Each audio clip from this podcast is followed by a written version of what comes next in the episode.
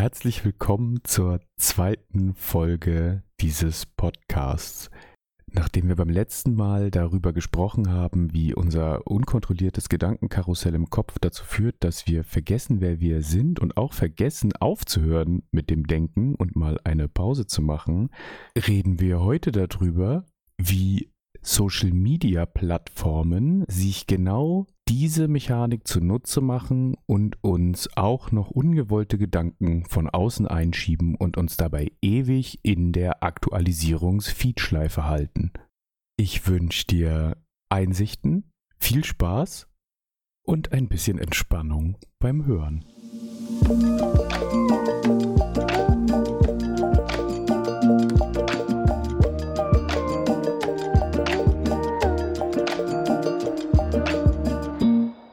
Habe beim letzten Mal darüber geredet, wie wichtig es ist, einen Abstand zwischen unseren Gedanken wahrzunehmen und selber auch einen Abstand zu den eigenen Gedanken einzunehmen, um erfahren zu können, dass die Gedanken nicht alles sind, was uns ausmacht und dass wir noch mehr sind und von unseren Gedanken losgelöst existieren können. Unsere Gedanken sind häufig so überkritisch mit uns selbst. Wir legen an uns selbst durch die Identifikation mit ihnen einen Maßstab an, den wir an andere Menschen niemals anlegen würden. Und das ist der direkte Weg zum Unglücklichsein, einfach nur, weil wir vergessen haben, dass wir nicht unsere Gedanken sind. Ich möchte heute über was sprechen, das eine ganz ähnliche Wirkweise hat und auch genauso toxisch funktionieren kann, und das sind unsere geliebten Social Media Feeds. Egal, wo wir uns die reinziehen, auf welcher Plattform wir unterwegs sind, wenn wir das Handy in die Hand nehmen und uns einfach in diesen Strömen verlieren. Und ich möchte dafür weit ausholen und mit einem kleinen Zitat anfangen. Das Zitat ist von einem Theologen und Pädagogen Karl Gottfried Bauer aus dem Jahr 1787. Und damals hat man sich die Köpfe heiß geredet darüber, was das Lesen von Romanen, also von fiktionalen Romanen, mit den Lesenden macht. Und neben großartigen Fehleinschätzungen im zweiten Teil des Satzes ist vor allen Dingen der erste Satz folgenden Zitates sehr interessant. Der Mangel aller körperlichen Bewegungen beim Lesen in Verbindung mit der so gewaltsamen Abwechslung von Vorstellungen und Empfindungen habe Schlaffheit, Verschleimung, Blähungen und Verstopfung in den Eingeweiden zur Folge. Im weiteren Zitat geht es um die körperlichen Auswirkungen. Ähm, das ist für uns hier jetzt nicht so wichtig. Mir geht es besonders um den ersten Teil, in dem er von der so gewaltsam Abwechslung von Vorstellungen und Empfindungen redet. Und ich finde das interessant. Wenn man einen Roman liest, gibt es Szenenwechsel. Das bedeutet, ja, ich lese eine Szene und im nächsten Absatz hat vielleicht der Ort gewechselt, haben die Protagonisten gewechselt und das ist ein völliger Bruch in dem Kontinuum, das ich da in meinem Kopf mir vorstelle. Und das ist doch sehr interessant, weil wir Menschen haben diese Kontinuumsbrucherfahrung im Alltag gar nicht. Das gibt es überhaupt nicht in unserer Wahrnehmung. Ja, mein Tag ist sehr kontinuierlich und im Normalfall wache ich auch da auf, wo ich eingeschlafen bin. Und über Tag verändern sich die Dinge immer fließend. Es gibt keinen Schnitt, es gibt keinen Szenenwechsel.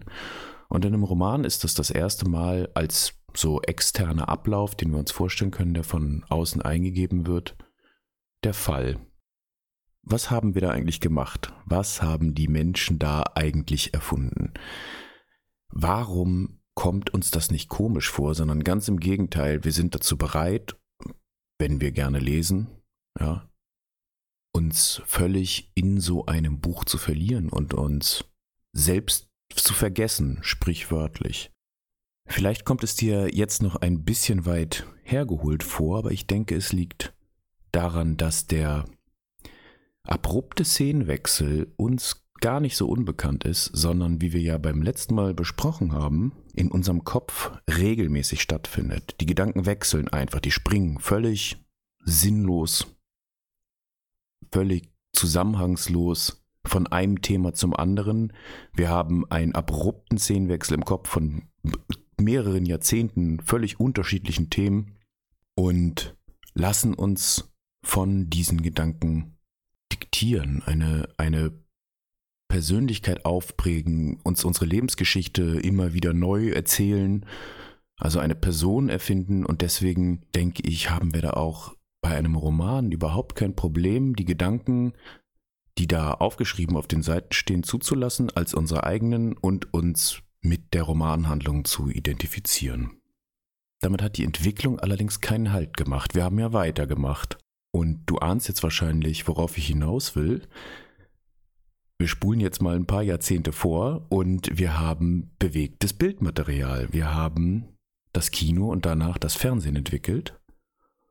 Und hier sind die einzelnen Schnitte, die einzelnen Sprünge viel, viel schneller geworden. Und auch damit haben wir uns angefreundet und Generationen von Eltern, vielleicht erinnerst du dich an deine eigenen, haben ihren Kindern vorgeworfen, keine Aufmerksamkeit mehr zu haben, zu viel fernzuschauen und sich darin völlig zu verlieren, nicht mehr ansprechbar zu sein. Und man muss dem Fernsehen auch eine ganz neue Qualität einräumen, denn die Schnitte sind kürzer und während ich bei dem Buch noch die Gelegenheit habe, einen Absatz nochmal zu lesen, nicht gleich zum nächsten zu springen, es in meinem Tempo zu lesen, habe ich das beim Film nicht mehr. Ja, hier passiert der Szenenwechsel aufgezwungen. Natürlich kann ich immer einen Schritt zurücktreten, den Film anhalten oder weggehen oder nochmal schauen, aber der läuft schon automatisch ab. Der Fluss ist schon schneller und einnehmender, würde ich auch sagen. Es werden auch mehr Sinne angesprochen. Auf jeden Fall ist es sehr viel einfacher, während eines Kinoerlebnisses zum Beispiel, zu vergessen, dass man gar nicht selbst die handelnde Person ist, dass man überhaupt nicht in diesem Film stattfindet. Wir haben hier häufig eine völlige Identifikation, eine Vergessenheit des eigenen Ichs, des beobachtenden Individuums und eine völlige Identifikation mit dem Film. Und wenn sich in dir jetzt Widerspruch regt und du sagst, na, das stimmt doch gar nicht, ich weiß doch, dass das ein Film ist, ich weiß doch, dass das alles gespielt ist. Ja, natürlich, mit dem, mit dem Verstand, mit der, mit der Ratio wissen wir das. Aber würden wir uns nicht zwischendurch vergessen, dann würden Filme nicht so gut funktionieren. Wir würden die Spannung nicht aufnehmen, wir würden nicht mitfiebern, wir wären nicht traurig in traurigen Szenen. Wir würden uns vielleicht keine Actionfilme angucken und so einen kleinen Adrenalinstoß verspüren.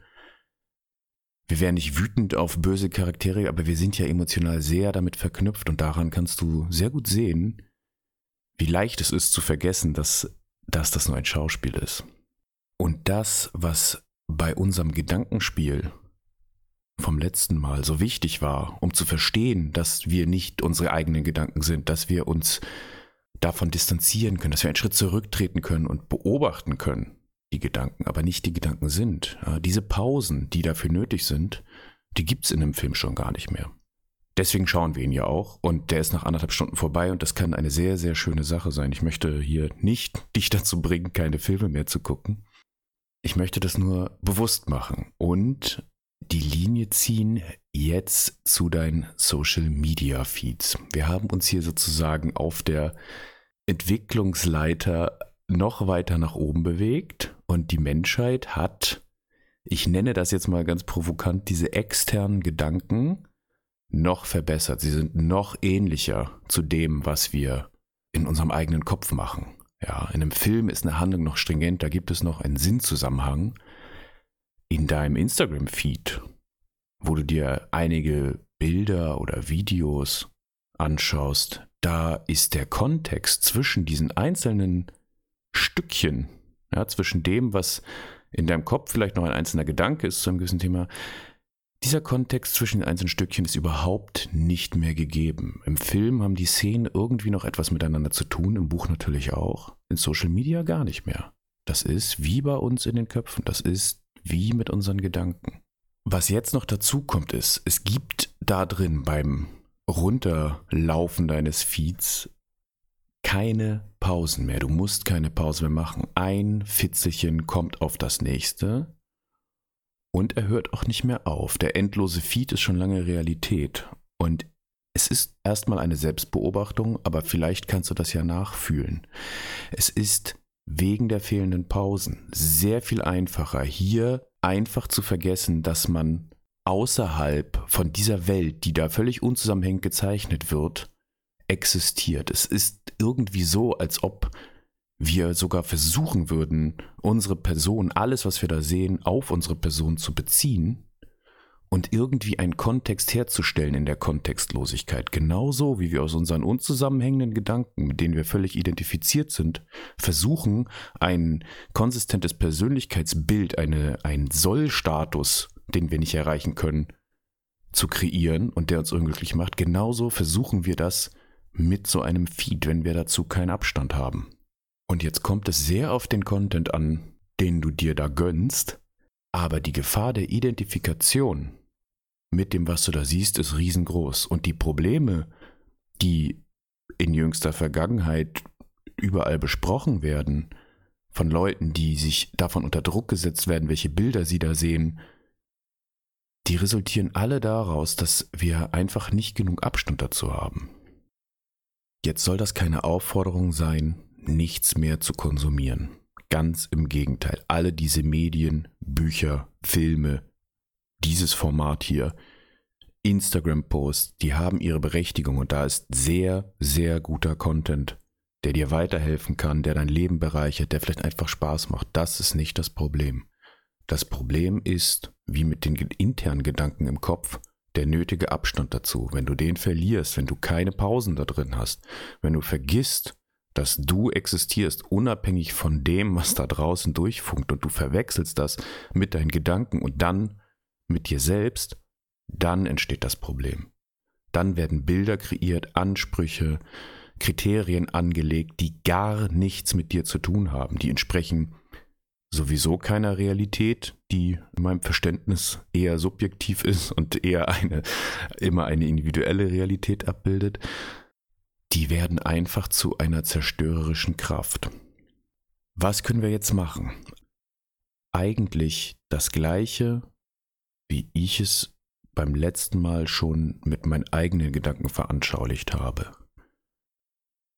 Beobachte dich, tritt einen Schritt zurück. Du musst nicht verzichten, du musst es nicht weglegen, du musst es nicht verteufeln, du musst dir bloß bewusst sein, was du da machst. Und bewusster Social-Media-Konsum bedeutet auch nicht, dass du dir kein Trash-Content reinziehen sollst. Du kannst das alles machen, aber versuch mit deiner Aufmerksamkeit nicht in dem Content zu sein, sondern versuch dir selbst über die Schulter zu gucken und dich dabei zu beobachten, was du tust. Seh das als das, was es ist. Externer Inhalt von irgendjemandem kreiert und du schaust ihn dir an. Wenn du diese übergeordnete Perspektive einnehmen kannst, wenn du zurücktrittst und dich beobachtest dann wirst du genau wie bei der Gedankenbeobachtung merken, dass du nicht der Inhalt bist, sondern derjenige, der den Inhalt konsumiert. Und natürlich helfen auch da, wie bei den Gedanken, die Pausen, die leider in den Social Medias, die wir heute haben, mit Absicht entfernt worden sind, möchte ich mal behaupten, um nämlich genau diesen Sog herzustellen, der auch im Kopf in unserem Gedankenstrom entsteht. Bau dir die Pausen selber ein, beobachte dich dabei und mach dich von diesem falschen Bild deines eigenen Ichs frei. Du bist das nicht. Du bist die Person, die alles beobachtet, die einen Moment zulässt, das Handy in die Hand nimmt und auch bei Zeiten wieder weglegt. Und jetzt denke ich, ist es auch an der Zeit, diesen externen Gedanken hier wieder loszulassen und wieder einen kleinen Moment allein in dem Kopf zu sein, auch von dem, was du hier gehört hast, zurückzutreten und festzustellen, dass du das auch nicht bist, aber ich hoffe, du nimmst die wertvollen Teile davon wieder mit lässt die unbewusst wirken und sie dir im richtigen Moment beim Durchscrollen deines Social Media Feeds deiner Wahl wieder einfallen. Vielleicht kann das für dich ja eine kleine Warnmeldung sein, eine kleine Erinnerung daran, zurückzutreten, eine Pause zu machen, nicht zu vergessen, dass du nicht dein Feed bist und genau wie bei deinen überkritischen Gedanken, denen du nicht entsprechen musst, auch hier niemandem schuldig bist, dem zu entsprechen, was dein Kopf da vielleicht als Welt aus diesen unzusammenhängenden Schnipseln zusammengebaut hat.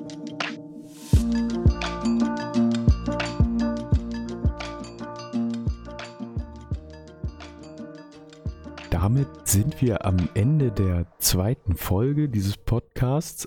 Alles noch ganz neu. Ich habe nicht nur viele Erkenntnisse beim Einsprechen und Vorbereiten der Folgen, sondern vor allen Dingen auch viel Spaß. Ich hoffe, dir geht's da ähnlich mit.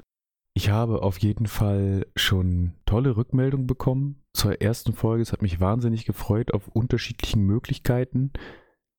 Passend zum Thema dieser Folge heute habe ich, wie beim letzten Mal angekündigt, eine Kontaktmöglichkeit in den Beschreibungen hinterlegt. Und du findest den Podcast jetzt auch auf Instagram, wo du hoffentlich ja nicht zu viel unterwegs bist. Aber das ist momentan für mich die einfachste Möglichkeit, wenn du direkt eine Nachricht schreiben möchtest. Und ich werde die neuen Folgen erstmal dort ankündigen, solange es noch nichts anderes gibt und keine andere Möglichkeit da ist. Wenn dich das Thema heute interessiert hat, dann möchte ich dir noch ein Buch empfehlen, das mich tatsächlich auch dazu inspiriert hat, so über dieses Thema nachzudenken. Und das ist das Buch Nichtstun von Jenny Odell. Du findest in der Folgenbeschreibung, wo ich es ja auch geschafft habe, den Instagram-Link reinzupacken, dann auch den Buchtitel und die Autorin, den Namen der Autorin. Ja, und dieses Buch ist, ähm, sind wirklich großartige Einsichten in die Aufmerksamkeitsökonomie. Das, was für uns so wichtig ist, um zu wissen, wer wir wirklich sind, hat tatsächlich einen wirtschaftlichen Wert in der Welt da draußen. Und was das mit den Mediengestaltungen und den Mechanismen macht und auch mit den Menschen, finde ich, kann man tiefgründig in dem Buch nachlesen. Es hat mich begeistert. Ich bedanke mich bei dir für deine Zeit, hoffe, dass wir uns hier wiederhören und wünsche dir bis zum nächsten Mal alles Gute.